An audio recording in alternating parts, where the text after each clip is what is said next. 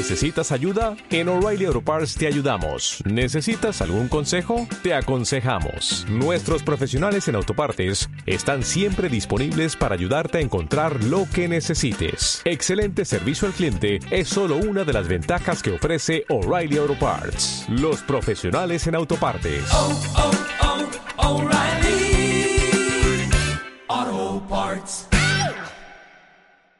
Sigues escuchando ROM Radio. Comienza Las Cosas como Son con José Augusto González.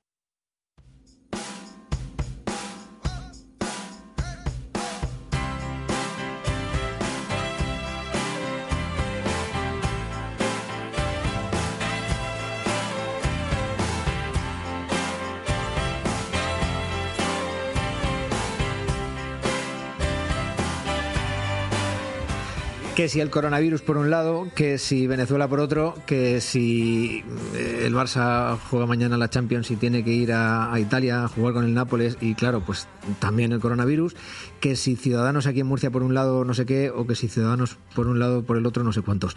Y de esto y de muchísimas cosas más. No, no, no solo, no, no se crean ustedes que, que el asunto es baladí, ¿eh? digo, el del coronavirus y cualquiera de los otros que he mencionado al principio también, porque de verdad está el patio revuelto. Eh, entretenido, yo diría que entretenido.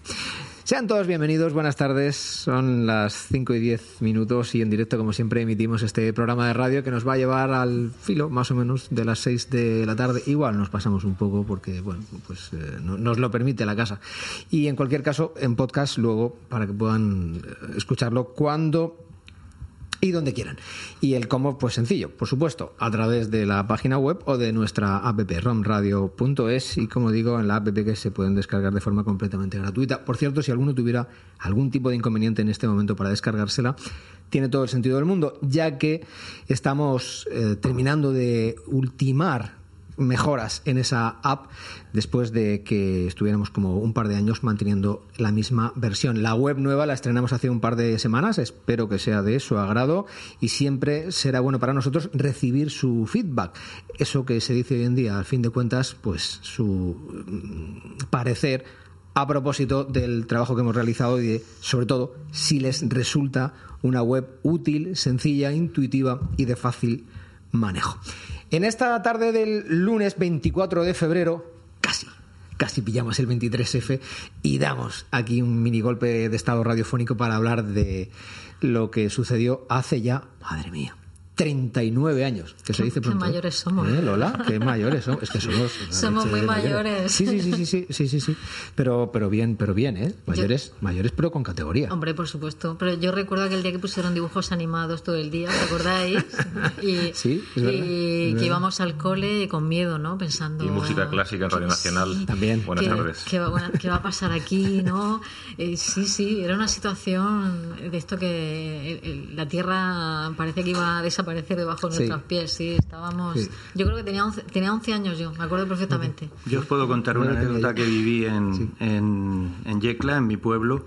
Eh, salíamos de un examen de griego, estaba en tercero de BUP, y en la puerta del instituto había dos chavales, un poquito mayores que nosotros, eh, con la camisa azul puesto, porque Yecla es un pueblo de extremos, es un pueblo de contrastes.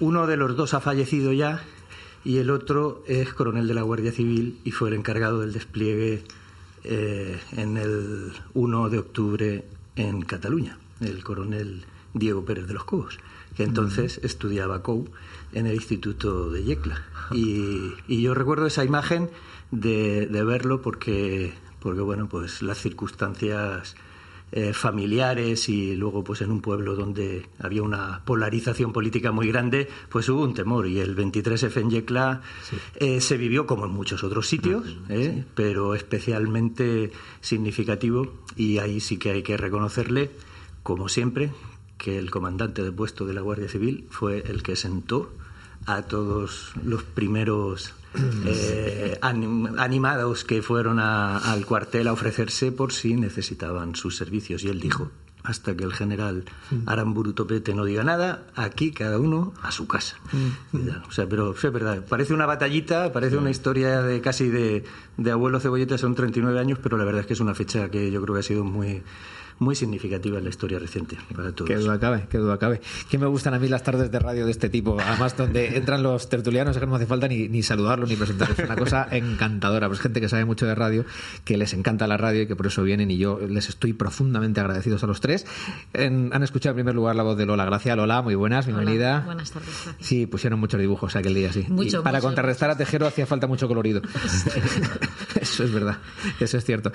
Me encanta saludar también a Paulino Ross. Paulino, buenas Hola, ¿qué tal? tardes. Buenas tardes. Bienvenido. Y a Pedro J. Navarro, que nos contaba esa anécdota de su queridísima Yecla. Pedro, muy buenas. Muchas gracias y muy buenas tardes. Un placer. Vamos a hablar seguro de, de- Podremos incluso profundizar, si así lo queréis, mm, en algún recuerdo que a mí me gustaría que nos contarais, aparte de esa eh, batallita a la que ha hecho referencia Pedro J. Navarro, de algo que os marcara o tuvierais en la mente de una forma muy intensa y respecto a ese día, ¿no? Cómo, cómo lo vivisteis en general, aunque ya habéis adelantado algo. Y de algunas cosas más hablaremos, pero en primer lugar me lo vais a permitir que salude a nuestro compañero Rafael Olmos, que está también sentado en la mesa.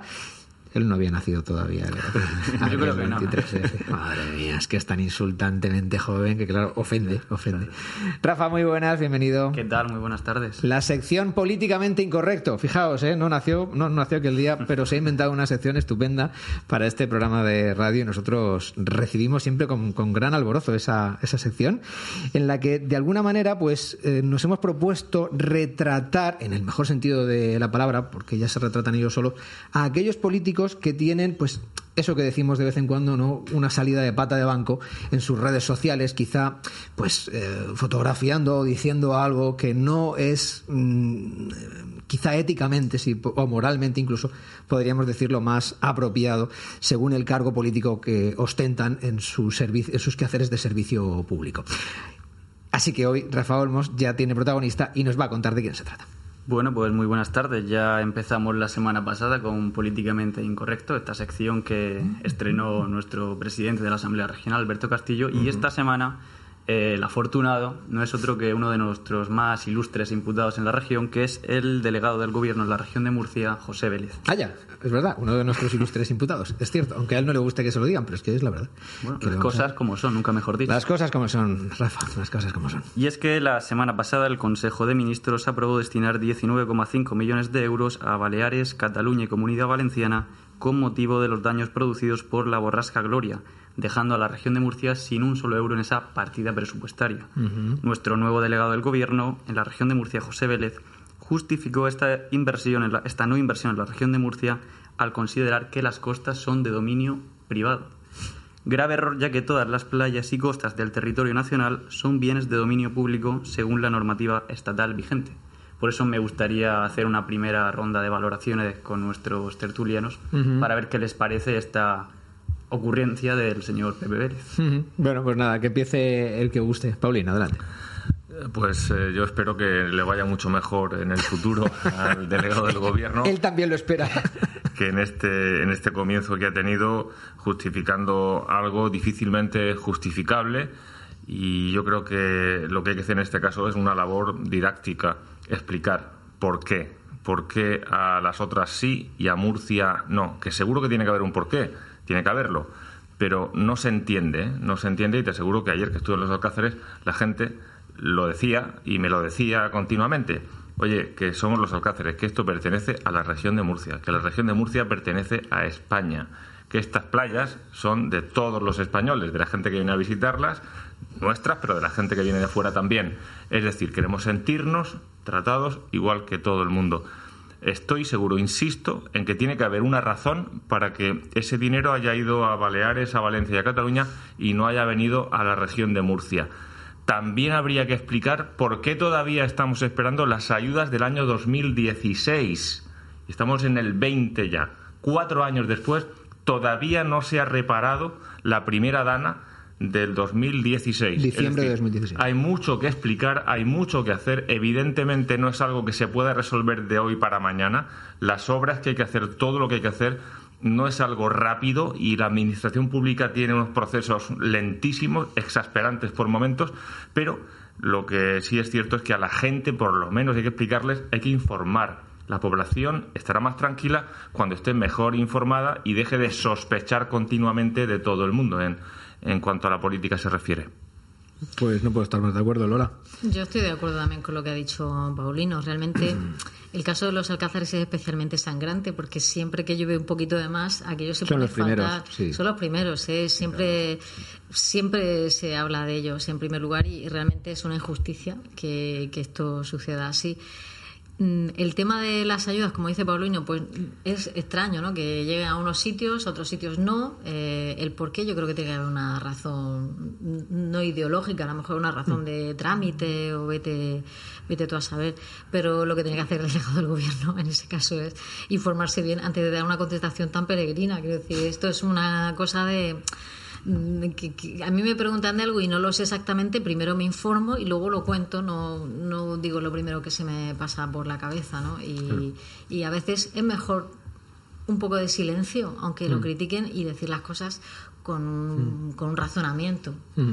Y, y dando una explicación plausible, no algo así, que, que sí, que sabemos que no, porque sí. Murcia es muy pequeña, todos sabemos las playas que son, Hombre. cuáles son y, y no las conocemos, o sea que es que no, Sí, sí, no sí, cuela.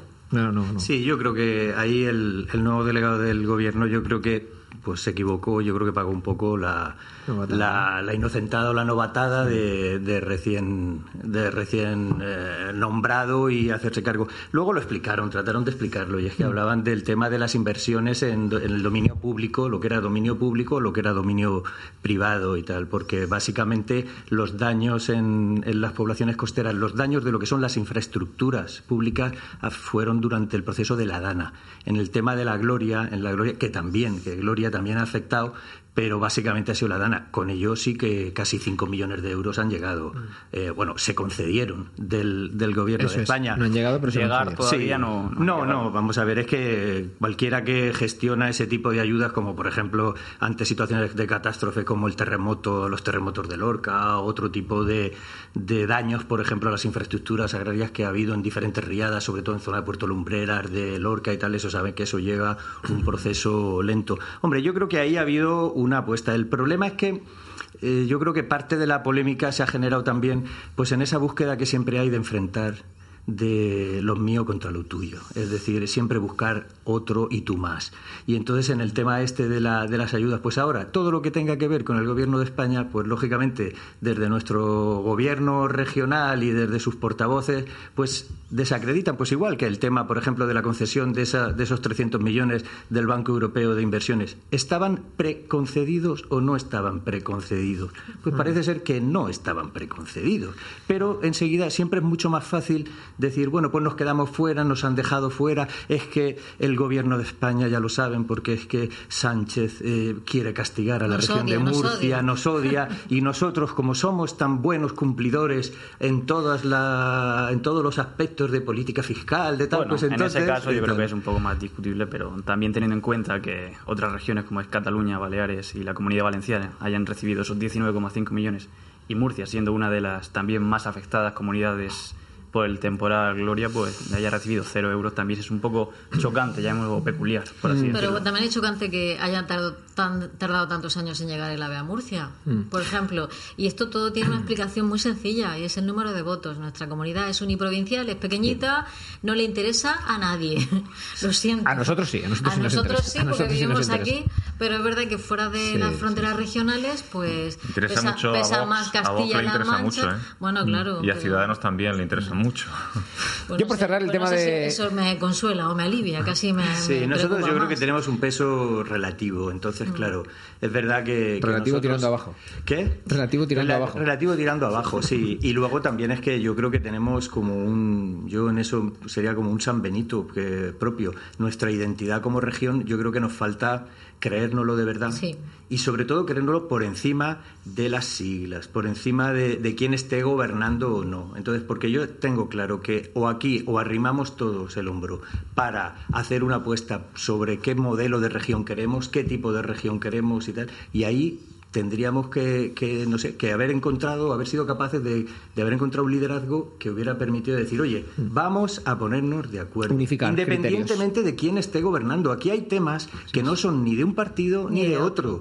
Son un- unos años los va a gestionar un partido, otros años los va a gestionar otro, unos años los va a gestionar un gobierno de un signo, otro de tal. Pero claro, cuando aquí parece que lo fácil es siempre echarle la culpa a otro de lo que nos pasa, no querer asumir responsabilidades cuando tenemos que asumirlas y tal, pero todos, ¿eh? y yo en eso creo que creo que en eso habría que hacer de verdad ese examen de conciencia y decir, vamos a ver, qué hemos hecho bien y qué hemos hecho mal, y a partir de lo que hemos hecho mal vamos a sentarnos, pero de verdad, no a, a pensar a corto plazo, que el problema que tenemos es que siempre pensamos a corto plazo Sí. y es decir, ¿cómo puedo ganar estas elecciones? ¿Cómo puedo conseguir estos objetivos y tal? Y no, no pensar un poquito más allá. Sí, mente cortoplacista y excesivamente política. Bueno, para ir cerrando esta sección, como bien hacemos, es darle una nota a esta mm, metida de pata, siendo cero eh, muy, muy, no sé, que no, no tiene mucha significación, y 10 pues ha metido una metedura de pata muy, muy grande. Entonces, si,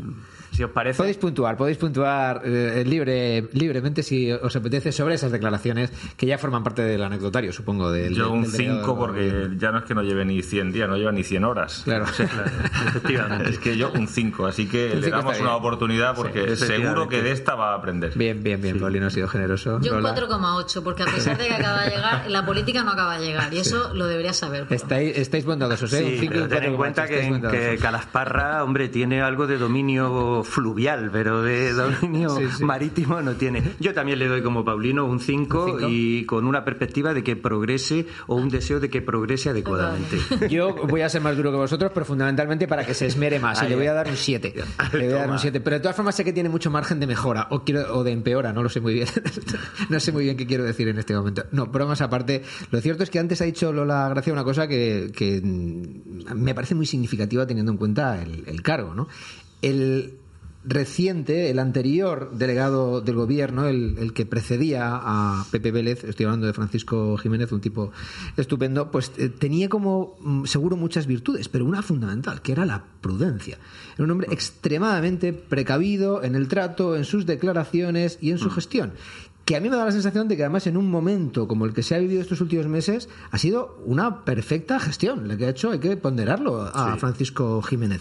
Sí, yo, yo creo que su formación en eso, eh, fijaos, él es un, un funcionario público, un servidor público que Eso viene es. de la Administración General del Estado. Correcto. Y es verdad que, que, que igual que dicen que el sacramento del sacerdocio imprime carácter, eh, El funcionariado el también. funcionariado de la Administración General del Estado, especialmente, yo lo digo yo, que yo soy del empleado de la Administración Regional, pero es verdad, y además del INEM, o sea, porque él viene del origen de ahí.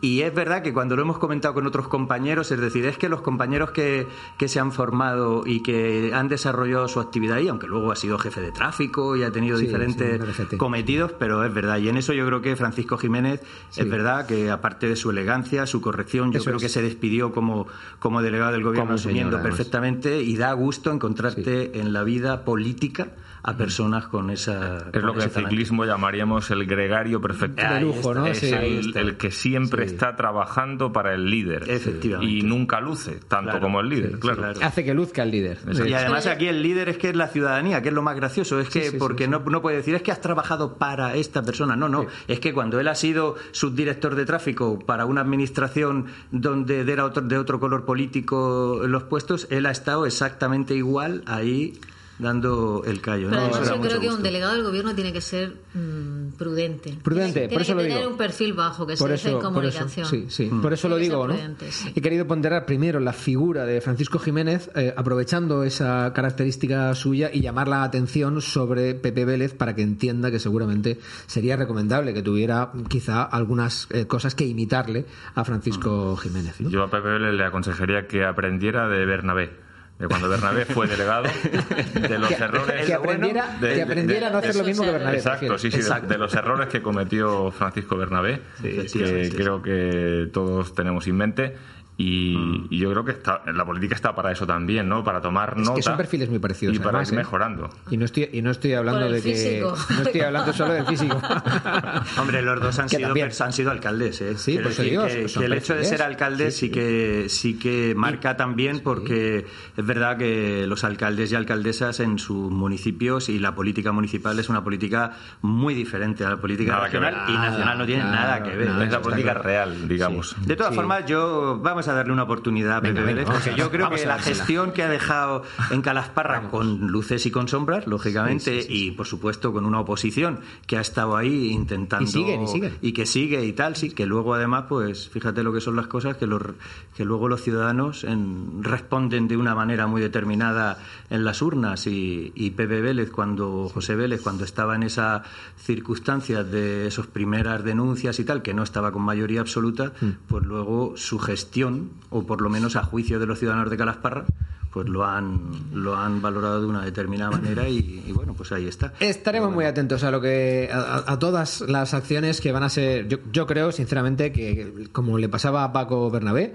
eh, Pepe Vélez es proclive a meterse en charcos. O sea, es, es- es que les enga- hay gente, o sea, que hay políticos, bueno, o gente en general Bueno, que quien lo ha puesto ahí lo sabe, ¿eh? claro que lo sabe. Es decir, también hay aquí Claro. un intento de cambio de rumbo de alguna forma Totalmente. y de dar un paso más Eso es. hacia qué? Pues hacia intentar ganar terreno político en un sitio que se le sigue resistiendo al PSOE, a pesar de que haya ganado, ganado. por la mínima en Eso el último es. minuto. Eso es. Muy, muy cierto eh, lo que acaba de decir Paulino Ross. Pues nada, señor Vélez, eh, nosotros aprovechamos también, por cierto, para volver a invitarle a este estudio y que venga cuando quiera a sentarse con nosotros y a que le podamos hacer una entrevista. Yo, de verdad, si tengo que formular eh, esa petición por el conducto oficial, lo haré encantado. Respeto muchísimo a mis compañeros y si hay que hacerlo de ese modo, por supuesto que lo haré encantado. Así que, eh, dese usted por aludido, por favor, y venga a visitarnos, que le podamos hacer tantas preguntas como nos apetezca y usted conteste pues lo que quiera, que seguramente será lo que acabe haciendo, como es normal. Señor Olmos, ¿tiene usted algo más que añadir? Nada, que ya el tiempo nos dirá que está más verde, si el del lado del gobierno o el mar menor, y nada, hasta la próxima semana. Madre a ver a quién le toca, que se tela. Esperemos que el delegado del gobierno no alcance esos eh, niveles, porque entonces eh, duraría poco en el cargo. Gracias, eh, Rafa Olmos. Mm, Damos un pequeño salto en los colores políticos y nos vamos de, si os parece, cambiamos un poquito la tonalidad. Nos vamos del rojo socialista al naranja ciudadano. Eh, en Ciudadanos tienen también por qué callar, ¿eh? Tienen, tienen por, por guardar silencio. Yo creo que les vendría muy bien, no sé qué os parece a vosotros, que hubiera algún tipo de, de comunicación interna que dijera todo el mundo callado en los próximos A 60 callarse. días. Aquí no habla ni Qué Dios. difícil, qué difícil. Claro, pero ni el Twitter, ni el San Twitter, ni el nada. Todo el mundo callado aquí. Y los que se vayan callados también, ¿no? Lo digo porque mm, el diputado, exdiputado eh, Miguel López Morel, este fin de semana se ha despachado a gusto en Twitter, ha dicho que, se- básicamente ha dicho me voy porque esto ya no tiene buena pinta. Sí, sí, sí, esto no tiene buena pinta y yo para que me arrastre. Y además ha dicho, para que perjudique a mi salud y me haga perder amigos, pues me voy a mi casa. Pues me parece muy bien. Si es lo que piensa, estupendo. Lola. No sé, yo creo que Ciudadanos está como pollo sin cabeza. Desde. Sí, sí, quiero decir. Totalmente. eh, lo que ocurrió, mm, la apuesta de Rivera en su momento salió muy mal, evidentemente, y ahora yo creo que están todos. Creo que cada uno va para una dirección diferente. Quiero decir que no hay un orden, no hay esa comunicación interna que tú dices, no la hay. No la hay, no la hay. Y cada uno va a su aire, a su bola. Claro. Y claro, esto es lo que, lo que ocurre. Y imagino que hay una lucha por mantenerse en el poder, por mantener el puesto de trabajo también, que yo lo veo muy complicado en el caso de Ciudadanos porque mm, la fastidiaron, o sea, se han cargado el partido ellos solitos. Así que, pues, después de estos años de legislatura que les quedan, no se sabe muy bien qué va a ocurrir. Y no sé, mm, quizá cambien las cosas. Quiero decir que la política es muy variable, pero yo creo que están preocupados por su sillón y por su futuro, básicamente. Entonces así no se puede hacer política. Desde luego que no. Bueno, así llevan la deriva que llevan, ¿no? Menudo, menudo cuatro años. Cinco ya. Está claro, pero ojo porque los cuatro primeros con Miguel Sánchez Sí. sabíamos a qué jugábamos. Eso es verdad. Te gustará más o menos Miguel Sánchez, te caerá mejor o peor, pero con él había había un partido reconocible Totalmente. y había una línea reconocible que además sirvió para que en la Asamblea Regional se aprobaran leyes muy interesantes. Después pasó lo que pasó. Llegó Madrid, que no respeta nada a Murcia en ningún sentido, porque no respetó a Murcia, y Madrid, a base de pucherazo, porque es así, quita a Miguel Sánchez, sorpresa, y pone a quien quiere poner, y de la manera que, lo- que pone. Entonces, eso se paga caro. Eso, a la larga, se paga caro. Primero, porque el mensaje a Murcia es, bueno, aquí me da igual lo que hagáis y cómo os llaméis, porque quien manda otra, vez soy lo, yo. otra vez lo del peso relativo a la Sí, baja, en este sí, caso. porque quien manda soy yo. Madrid, esté quien esté, Hervías, quien sea el responsable. Eh, y a partir de ahí, bueno, lo que hoy en día no hay en el partido es, eh, bueno, hablar de comunicación, pero, pero ¿comunicar qué? O sea, co- ¿comunicar qué? Porque es que ya... Claro. ¿Y quién lo comunica? Los, los Sí, periodistas, sí, sí. los que estamos en el día a día, lo que hacemos es intentar contactar persona a persona. Y cada persona te dice una cosa y, cada persona casi crea su grupo de interés. Es muy difícil, es, es muy difícil. Y entiendo perfectamente a López Morel y a otros que se han ido antes que él, porque ahora mismo mm, es que no se sabe lo que se juega. Y encima, a nivel nacional, te unes al Partido Popular en el País Vasco, donde no existes. Un Partido Popular que pone a Carlos Iturgaiz, que lo primero que dice es que votantes de Vox, aquí estoy yo, lo que haga falta. Welcome. Esta es la moderación, el centralismo, el centro político. Por favor, en fin, eh, yo creo que Ciudadanos tiene mucho trabajo por delante. Muy respetable la opción política, ¿eh? pero el respeto se gana día a día también. ¿Os imagináis? Vamos a jugar un poco a, a- Venga, a, juguemos. a lo que podía haber pasado. ¿Os imagináis que Ciudadanos, con los mismos argumentos que apoyó al Partido Popular en Andalucía, hubiera podido apoyar al PSOE en la región de Murcia, Mm. en Castilla-León, en Madrid, con Más Madrid, que le ofreció además sus diputados sin pedir nada a cambio y tal, y en, la- y en el Ayuntamiento de Madrid. Mm. ¿Os imagináis lo que podía, en qué momento podría encontrarse ahora mismo, por ejemplo, el Partido Popular? Hmm.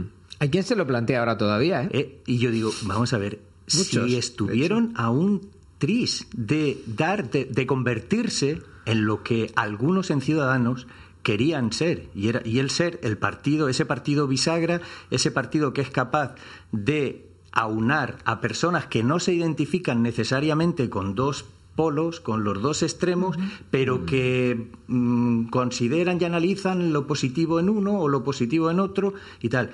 En el gobierno de España podían haber estado perfectamente. Perfectamente. Albert Rivera podría haber sido vicepresidente con un parlamento menos eh, disgregado como, a- como hasta ahora, con unos acuerdos de gobierno que, que hubieran, pro- yo qué sé, pues haber afrontado determinadas reformas y tal. Y luego ya en las comunidades. Yo a mí en la pena, lo comentaba Paulino, lo comentaba Lola, es, a mí me da pena sobre todo esa gente que se considera de centro, esa gente que es abierta. Yo estoy pensando en vocales, en personas concretas en mi pueblo, en, en Joaquín Ballester, en, en- en personas de, que, que, han- que en un momento estuvieron en la UCD, que otro momento creyeron en el CDS de Adolfo Suárez y que ahora pensaban y que, claro, huérfanos, y huérfanos. huérfanos, es que están huérfanos y se van a quedar huérfanos, porque el proceso al que lleva es a una desaparición, a convertirte en irrelevante y a salvar los muebles quien pueda, volviendo al Partido Popular, los que puedan volver al Partido Popular, otros se irán a vos,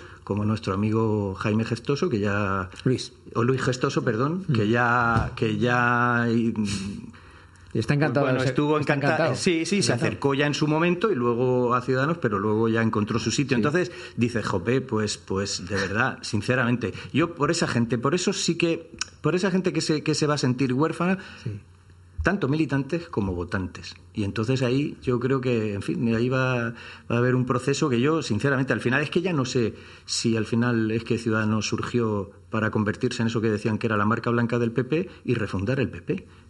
O la derecha, porque ahora ya no se ha sabe ni salido muy siquiera mal, eso, ¿eh? ¿eh? la jugada. Ha salido, hombre, Eso total. Eso hombre, Eso decir. totalmente, Han sido totalmente. fagocitados, pero, Por, e- por ellos mismos también, ¿eh? O sea, yo creo que, que Sí. se, se- se han autofagocitado. O sea, Ciudadanos Sí. lo ha tenido en la mano. O sea, Lo ha tenido, lo ha tenido. podido ser algo mucho más grande de lo que es. O sea, ¿Y quién está ocupando el centro político ahora mismo? ¿Quién lo intenta? Pedro Sánchez. Claro. Pedro Sánchez, a pesar de que tenga comunistas, como dicen, pero yo creo que el más inteligente está siendo Pedro Sánchez. Hombre, hay, eh, el- normalmente quién gana las elecciones, el que se lleva el votante de centro. de centro. Efectivamente, Y entonces, al final, yo creo que el PSOE, el PSOE tendrá muchos fallos, muchos errores. Los que lo conocemos por dentro porque participamos en determinado momento en él y seguimos y tal, lo entendemos. No, no, no, no todo es oro lo que reluce y lógicamente, como cualquier organización eh, humana, pues tiene sus, sus luces, sus sombras.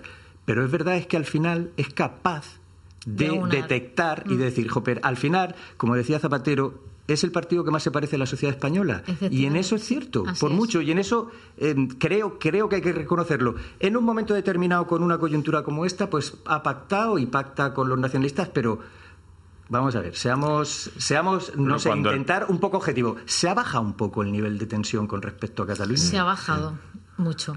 Entonces, Mucho. oye, ¿y, y costaba tanto? Si es que era ¿Se le ha, dado, de- se de le ha concedido el referéndum de autodeterminación? Están indultados los presos y tal. Pero si solamente cuando se ha sentado alguien a, a- a por lo menos decir, vamos a hablar, le ha generado las propias contradicciones como están ahora Esquerra Republicana y Convergencia. Simplemente que- la es- antigua Convergencia. escuchar, Es escuchar. escuchar abre muchas puertas y sosiega muchos ánimos. Porque yo creo que la gente es que al final, en nuestras casas, cuando tenemos un conflicto con nuestros hijos, Sí. o con nuestros vecinos, o con mi pareja, al final, ¿qué? Con la ruptura y aplicándonos un 155 hemos resuelto No, que se vaya nuestro hijo de casa. es un camino o nuestra sin pareja. salida, tal. camino sin salida. Entonces, pues eso. Yo, no yo sé. recuerdo cuando llegó, no sé si os acordáis, cuando llegó Pablo Casado a Murcia, eh, que vino aquí, pues me, me mandó la radio, que yo estaba trabajando en la radio, ahí a- y entonces cuando empecé a escucharle hablar de la eutanasia y de cosas así, dije, ya está, se acaba el centro. Ahora el centro lo va a ostentar el PSOE. Es que además salí mm, convencidísima, dije, ¿dónde está el PP de hace unos años? No, ya no existe, porque este chico es como volver al pasado, es como volver a Alianza Popular. es verdad. Sí. Empezar a hablar de la eutanasia y, bueno, yo es que además flipo también con lo que dicen algunos dirigentes del Partido Popular a, a- a respecto a este tema, quiero decir. Mm, ya ahí me di cuenta, en ese momento, ese día que vino Pablo Casado aquí a Murcia, en olor de multitudes mm, peperas, porque aquello fue un recibimiento como, ay, era como el hijo adorado, ¿no? Que llegaba aquí a la región de Murcia. Mm, Francamente sentí un poco de escalofríos y pensé, aquí el único partido que va a ostentar el centro a partir de ahora va a ser el PSOE. No hay, y no hay otro camino. Y han sido ellos. Ellos solitos han ido abandonando el centro. ¿Por qué? Pues ellos sabrán por qué. Lo que sí nos asegura Ciudadanos es diversión, entre comillas. ¿eh? Sí. Entiéndase, porque el cario esta mañana entre Igea y Arrimadas, eso no tiene precio. Ahí ¿sí? es donde quería yo llegar ahora. eso, eso, eso vale mucho, ¿eh? En términos Bueno, y- políticos. Y GEA tiene Bueno, un valor bueno, bueno, político que es que fue el que les plantó cara, el que Sí. plantó cara a sus primarias y porque allí había también un dedazo, una designación que os acordáis que era la que había sido vicepresidenta Claro, de la Junta. claro. Y Y, sin embargo, ha elegido Murcia para venir este fin de semana. Uno de los primeros sitios sí. donde ha venido ha sido a Murcia. Sí, sí. Sí. Es decir, aquí hay una masa crítica dentro de Ciudadanos que todavía no está tan harta de vivir en la política como Miguel Ángel López Morel y que están dispuestos a llegar hasta donde haya que llegar, a tribunales si hay que, si hay que hacerlo. Sí, sí, sí. Mm. Oye, por cierto, em, el Congreso de Ciudadanos es el 14 y 15 de marzo, ¿verdad? Mm. Sí. Y luego, además, aquí en Murcia hay otro congreso en este. Bueno, congreso no, es- no sé si sería la palabra, en el Partido Popular, el, el mismo 28 de marzo. Pero bueno. Una convención, Convención, quizá. perdón, convención, exacto. No congreso, convención. No me sería la palabra. Gracias, Pedro. Pues em, ese 14 y 15 de marzo se pueden, de hecho, se van a dirimir muchas cuestiones en Ciudadanos y seguramente, por ende, en nuestra región puedan dirimirse otras. Quiero decir, dependiendo de quién salga respaldado o respaldada en ese congreso de los naranjas en Madrid, pues mm, la región de Murcia podría sufrir o no, no lo sé, variaciones en sus diferentes gobiernos, principalmente en el gobierno regional y especialmente también en el gobierno de la capital. No sé si creéis que esto puede llegar a ser así o que pase lo que pase eso- esos días 14 y 15 de marzo, en la región seguirá gobernando el Partido Popular con Ciudadanos eh, y en el Ayuntamiento de Murcia también. Lola. Yo creo que no va a cambiar mucho. Yo creo que ese congreso no va a cambiar. Aquí en la región no lo sé. No conozco tampoco. Las influencias de ese congreso en la región, tú no ves que sean. No lo sé, tampoco conozco ciudadanos mm, en la región a, a todo el mundo. No sé quiénes son ni, ni, ni las conexiones con el poder que pueden tener. Pero yo creo que las cosas, para que cambien aquí, ojalá, ojalá cambiaran más, pero me parece a mí que no. Es que un cambio presupone sentarse, pensar, dialogar, acordar. Eso es previo al cambio. Eso es. Y eso no lo veo. Eh, yo creo que, como Lola dice, aquí no va a cambiar absolutamente nada, ni en la comunidad autónoma, ni en el Ayuntamiento de Murcia, hasta 2023. Perfecto, Yo, sí, yo desgraciadamente, hombre, la cabeza me, me- me dice que, que no, que yo creo que no va a haber cambio, porque tener en cuenta que las organizaciones políticas y una tan joven como esta, donde la vinculación ahora mismo orgánica, o sea, quienes están rigiendo los destinos eh, del partido, están ocupando ahora mismo cargos públicos en las instituciones, en su inmensa mayoría, lo tienen bastante complicado. Eh, a mí lo que me preocupa cuando hablabais de- del diputado de Miguel López Morel, que normalmente la- normalmente quien quien se sitúa siempre en un lado crítico es como bueno, pues con quien ha dejado de tener un puesto o un cargo público, desgraciadamente. Entonces parece que es cuando te viene la libertad para poder hacer la crítica y tal. Bueno, podemos tener los cas- el caso como Carlos Iturgay, que critica porque no le ponen en la lista del Europarlamento, pero bueno, ahora cuentan con él, pero bueno, ahí me imagino que será por otras, por otras circunstancias. Pero en el caso de Murcia, hombre, Yo creo que hubo un tiempo, hubo un momento y yo lo veo bastante complicado. Lo veo bastante complicado. En los dos sitios, ¿no? Sí, hombre, Lo digo la porque hay un ver, el ofrecimiento, el ofrecimiento, por lo que todos hemos sabido, por parte del PSOE, estuvo y sigue estando. Es decir, Claro, vamos a hacer eso, un cambio de gobierno profundo en la comunidad autónoma y de verdad, porque ya, por ejemplo, Ciudadanos se ha olvidado ya del tema ese de las auditorías, de, las, de la administración. ¿Os acordáis que anunciaba que venga, vamos a hacer una auditoría y tal? Y nada, el único que hace auditorías ahora parece que es eh, el portavoz, el vicealcalde o teniente de alcalde de Ciudadanos en el, en ayuntamiento, que es eh, un gran auditor, ¿no? De, Ahora mismo del tema de los contratos, que está muy bien, que, pero bueno, también hay que recordar que hace cuatro años también hubo un intento de impulso, pero no lo quiso hacer. O sea que, que ahora mismo, pues sí. Entonces, yo creo que el momento estuvo y ahora mismo lo veo lo veo complicado. Y sobre todo, sinceramente, yo, a mí, la si, si nos ponemos así un poco tiernos a estas horas de la tarde, Venga, me venga, da pena, venga. me da un poco de pena la gente que de verdad creía y, se, y, y estaba en Ciudadanos y apostó por Ciudadanos porque iban a cambiar las cosas.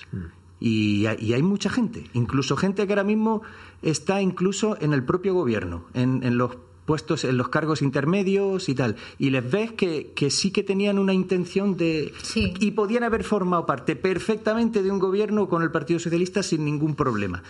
Y el ofrecimiento, como decía, estuvo ahí. La comunidad autónoma y el ayuntamiento, el portavoz del PSOE en el ayuntamiento de Murcia, ofreció, siendo él la, la segunda fuerza más votada, y dijo, vale, de acuerdo, si el apoyo es en la comunidad para que haya un gobierno de coalición y tal, yo estoy dispuesto a renunciar y que sea alcalde Sí. Que, eso también, eso yo sinceramente entiendo el planteamiento político, ¿no? Desde, desde esa mm, per- perspectiva quizá más, eh, insisto, política, ¿no? Partidista. Si me vale el comentario. Lo que no sé la ciudadanía es cómo, cómo llevaría eso, ¿no? Quiero decir, eh, hay una serie de personas, miles de personas que han votado eh, libre y legítimamente su opción política y claro, encontrarse de buenas a primeras con que la tercera fuerza en la ciudad fuera la representativa y la que ostentara el cargo de alcaldía, no sé, a mí me, me suena muy raro, ¿no? Que lo pueda hacer la segunda en connivencia con la tercera y con la cuarta fuerza política. Y la me cuarta más y la quinta fuerza política en, a nivel municipal está presidiendo juntas municipales Eh, en los frutos de acuerdos exacto, políticos. Sí, sí, entonces, sí. por ejemplo. Mira, yo creo, yo no sé si a lo mejor me equivoco, ¿eh? pero sí, sí, yo sí. creo que la ciudadanía, la- los ciudadanos, la gente normal, somos más normales de lo que pensamos. Y si vemos Hay que que, hacer hay una perspectiva, también. claro, por supuesto, yo me preocupa más que en una región como esta los poderes fácticos de esta región, los poderes económicos, eh, quienes manejan los hilos detrás y que, que muchas veces pues son los grandes lobbies los que ejercen las presiones ante determinados temas. Yo creo que esos a ciudadanos no le permitirían que diera ese paso. Prueba de ello, tenemos unas declaraciones muy recientes de la semana pasada que ojito con lo que vais a hacer con la ley del Mar Menor, que vamos a vuestra sede a manifestarnos y cuidadito con tal. Enseguida siempre sale algún representante de la CROEN o de... O de Pues Santiago FECOAN, Martínez de. FECOAN, también Claro. del Partido Popular. También, por decir, sí. supuesto, por supuesto. Entonces pero bueno, aquí gobiernan los poderes fácticos, son los que manejan los hilos. Yo, desde Como- mi punto de como en la vista- película del Padrino, ¿no? Sí, pero si es que no hay que irse muy lejos, Lola. No hay que irse muy lejos. Cuando hemos tenido temas polémicos tal, por ejemplo, con el tema del soterramiento de las vías, yo estaba entonces en el ayuntamiento y fuimos muy conscientes del planteamiento que era AVE ya. ¿Otra ya, vez, otra vez vais a hablar de Paco Bernabé? y tal. No, no, no, no, ya no era Paco Bernabé, es que Es había broma, mucha es más, broma. muchísima más gente. Es broma, es broma, había es broma. muchísima más gente Es broma. y tal. Sí, sí. Quiero cambiar de asunto porque hay otra cuestión importante que, que, bueno se ha conocido esta mañana. El consejero de Presidencia y Hacienda del Gobierno Regional, el popular Javier Celdrán, se ha reunido con los representantes del Comité de Empresa de la Televisión Autonómica 7 Región de Murcia. El motivo era eh, obvio, único de la reunión y muy claro, ¿no? Que era conseguir que, en este caso, el objetivo de los miembros de ese comité de empresa era conseguir que hasta que salga la nueva licitación de la, eh, para la gestión de la televisión autonómica, que se presume será en breve, porque el contrato, si no me equivoco, vence el 30 de abril, pues el contrato que actualmente ostenta Secuoya, pues que estos trabajadores tuvieran garantizado su puesto. ¿no? Y al hilo final de esta reunión, la consecuencia parece clara, el compromiso fehaciente y firme del consejero y del gobierno regional de mantener a todos en sus puestos. Yo creo que es una magnífica noticia. No sé si aquí los periodistas eh, convienen, estáis eh, de acuerdo o no, tenéis otra visión diferente. Yo que a mis compañeros sigan teniendo trabajo me parece fantástico. O sea que yo eso lo, lo aplaudo. Habría otras cosas que yo con las que no estaría tan de acuerdo, pero si tienen trabajo unos cuantos compañeros de los medios, pues bravo. Yo creo que algún gobierno algún día tendrá que apostar de verdad por la radio y televisión pública. Habrá que decidir qué modelo se quiere, pero apostar con firmeza, con garantías de futuro y no estar a cada momento bailando según toque Madrid o según el partido político que esté gobernando. Recuerdo que, soy muy mayor ya, eh, es Carlos Collado, gobierno socialista a principios de los 90, quien decide crear la radio y televisión de Murcia, que se llamaba entonces. Pero Calero, que estaba en el PP, no le dejó crear la televisión autonómica porque la consideraba muy cara. Hubo una, una semana de pruebas y demás, pero solamente se quedó Onda Regional, que era lo más asumible económicamente. ¿Cuándo nace la televisión autonómica? En 2004. ¿Por qué? ¿Por qué nace?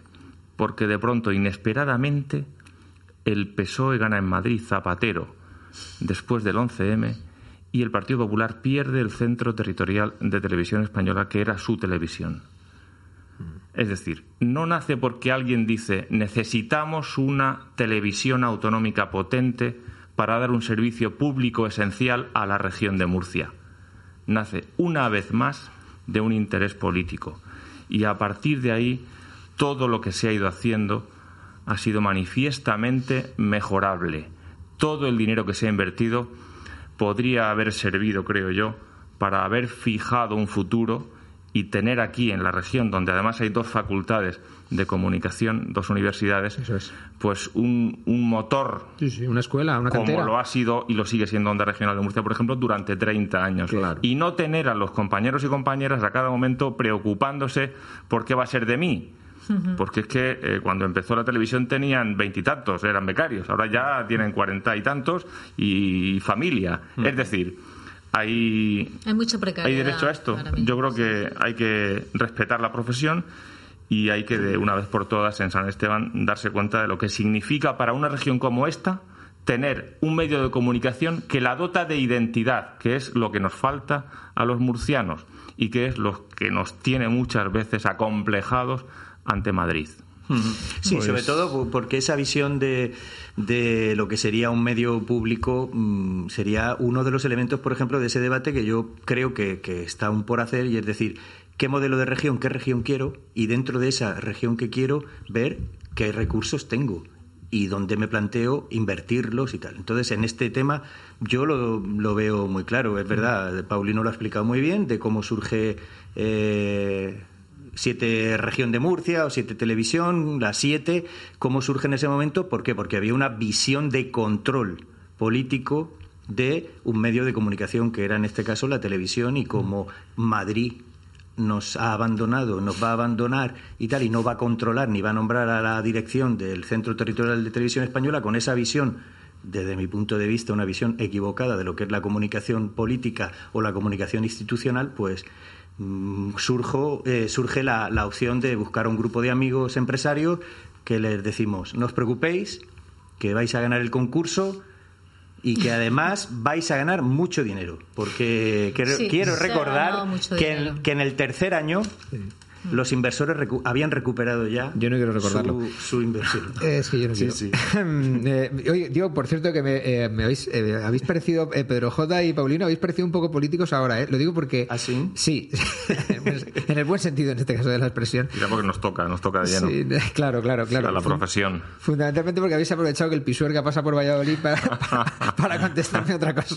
Que, por cierto, y habéis hecho un planteamiento que yo agradezco profundamente, pero sí que me gustaría saber esa, esa opinión a propósito de- del logro que han conseguido, en este caso, los compañeros en esa reunión. No, con yo creo que eso, es positivo. Sí, o sea, sí, yo es verdad que creo que yo estuve, yo he, sido- yo he formado parte del Consejo de Administración de- del ente público de Radio Televisión de la región de Murcia durante cuatro años. Estuve y me pilló el, el ERE y pilló los momentos de, de la suspensión de las emisiones y, y el nuevo contrato y todas esas esa, esas circunstancias. Eh, yo creo que don- siempre, siempre se ha intentado mm, diferenciar lo que sería la parte de los trabajadores, la parte de, de- de cumplir la función de servicio público con, de una manera digna y con una plantilla digna en buenas condiciones, y luego lo que es ya la parte, el modelo de gestión. Correcto. Que yo creo que el error ha sido el modelo, bueno, el error. La, la opción ha el sido modelo de el- gestión, los modelos de y- gestión. Y, el modelo de televisión, porque la televisión que hay no es la televisión que yo creo para mi región. Yo quiero una televisión donde se potencie el talento enorme que hay en nuestra comunidad autónoma y la riqueza enorme de paisajes, de cultura, de todo. ¿Y no crees que esto es... Que no comunidad bueno, ahora, ahora te pregunto eso. Voy a escuchar a Paulino. yo creo que, bueno, siempre se puede mejorar todo y todos tenemos en mente que se podría mejorar, pero Claro. creo que se hace un trabajo muy digno, A en mí mi opinión. me parece. Sí, en las siete pero Yo- yo diría que más que digno. Y que ya, además ¿eh? se le da cabida a empresas de la región de Murcia Hmm. de producción audiovisual que lo hacen con pocos medios, Muy pero correcto. con mucha dignidad Pero- y mucha calidad. ¿eh? Sí, Pero sí. yo, yo me refiero a los contenidos. Entonces, Sí. hay programas que No, a eso se refiere Paulino también, Pues a mí hay programas que, Sí. sinceramente, lo siento, me parecen que Sí, nos, sí, estás en tu derecho. que eso no- nos adormecen el espíritu y, y son como si fuéramos tontos en esta región, lo siento. Yo fíjate, no tengo O sea, esa visión. Yo la tuve, tuve muy quizá- parecida, no, incluso una no más Se está crítica. refiriendo a algún programa determinado. Eh, eh, quizá ellos tienen ser, razón y somos tontos, es verdad, No. quiero decir que a lo mejor tienen razón porque luego son los que más audiencia tienen. Es verdad que a lo mejor tenemos ese punto que somos unos cotillas y no nos interesa otra cosa.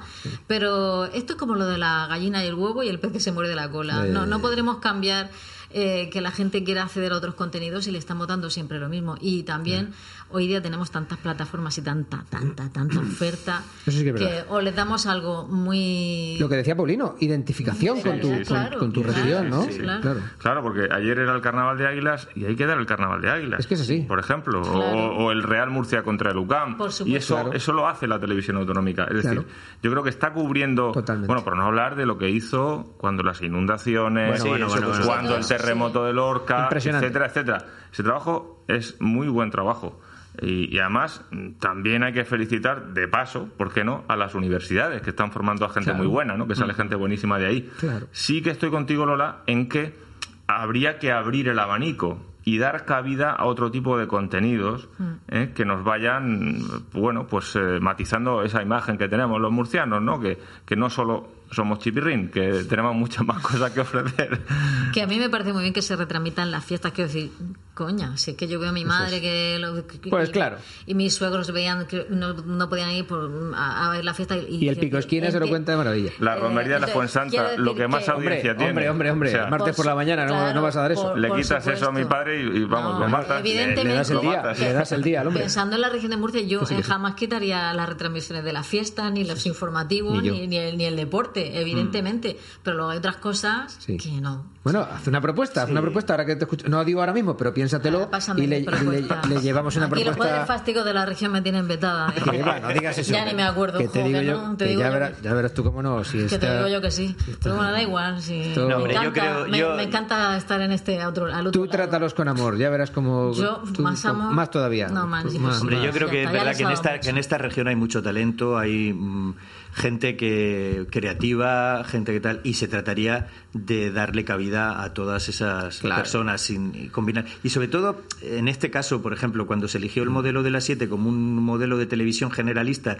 y que parece que quería competir con las retransmisiones de, de otro, yo qué sé, cuando el contrato de la Champions, etcétera, etcétera, pues no parece que no tenía sentido. Yo creo que estábamos, estábamos viviendo Sin por el encima parece. de nuestras posibilidades también. No lo tenía. Y tal, no lo tenía. No tenía pero, pero probablemente un modelo de televisión austera, un modelo de televisión pequeña eh, y muy centrada en precisamente en lo regional, En lo nuestro. en lo cercano, en lo, en lo nuestro, en lo más. Pues yo creo que eso y tal. Y profesionales hay muchos Fantástico. y muy buenos. ¿eh? Pues Y se O sea hace, que- y se hace con Todas- muy poco dinero. Exacto. Y con que, muy poco dinero, si es que porque hace de con menos de un millón de euros al mes. La gente dirá, un millón de euros al mes. Nada, una castaña para televisión. televisión, es 800.000 euros al mes. Eso es un chiste.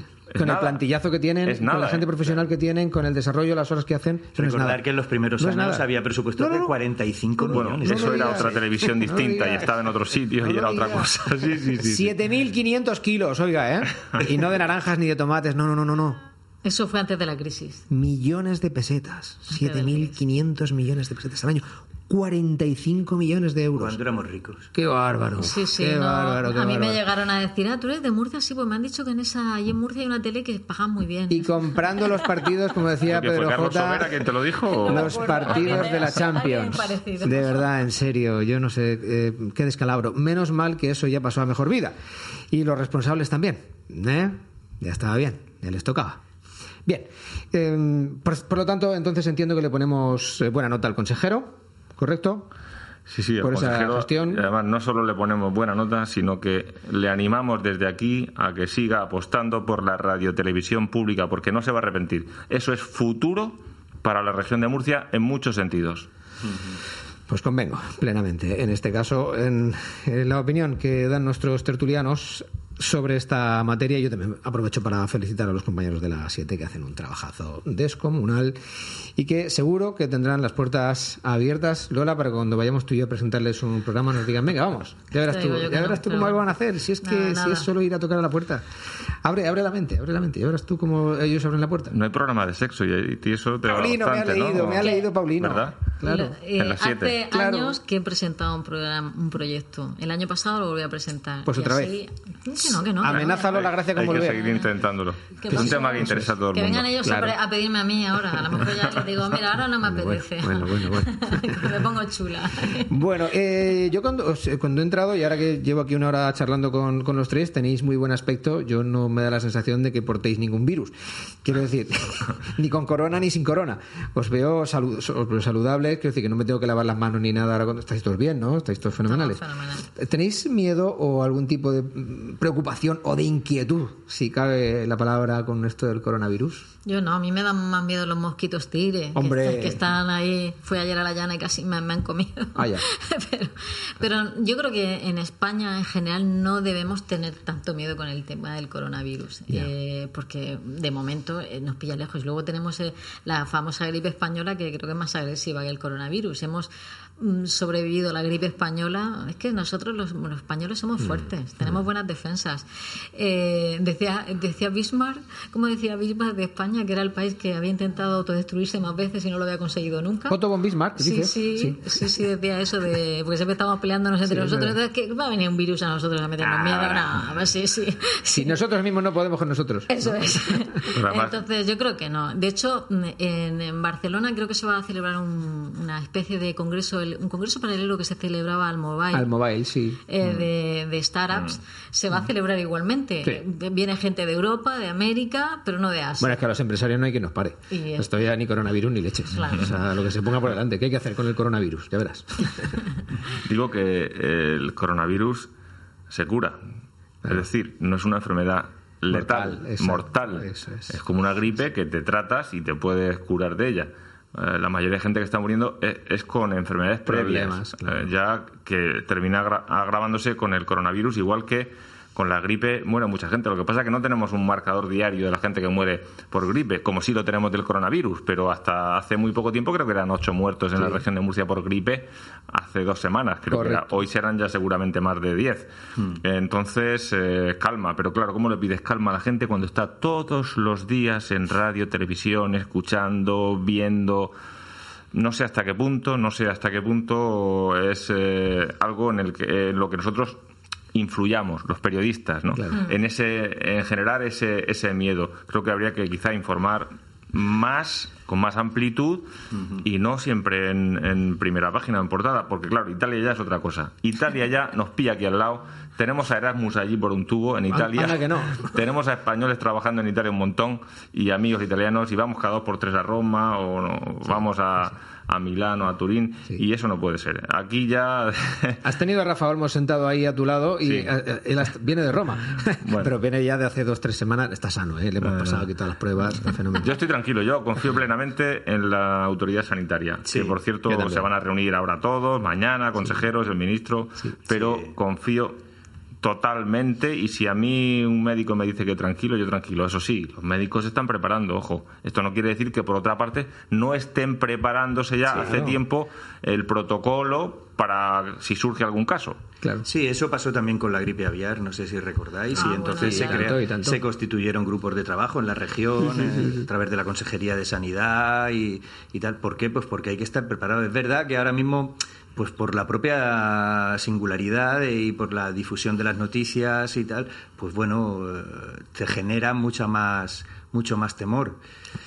Eh, es verdad que es, que, es, que es un problema de salud pública, un problema donde ahí tenemos que confiar bastante en nuestro sistema de salud, tenemos que aportar prudencia, tenemos que dejarnos eh, eh, recibir información de quienes se conviertan en portavoces Confiar, autorizados, ¿no? la confianza sobre Como todo. Ahí yo creo que también la responsabilidad de todas las partes, de los medios de comunicación, las autoridades políticas y tal, todos tenemos ahí un poco que, que contribuir. Sí. Es verdad que, que, bueno, es un tema muy preocupante.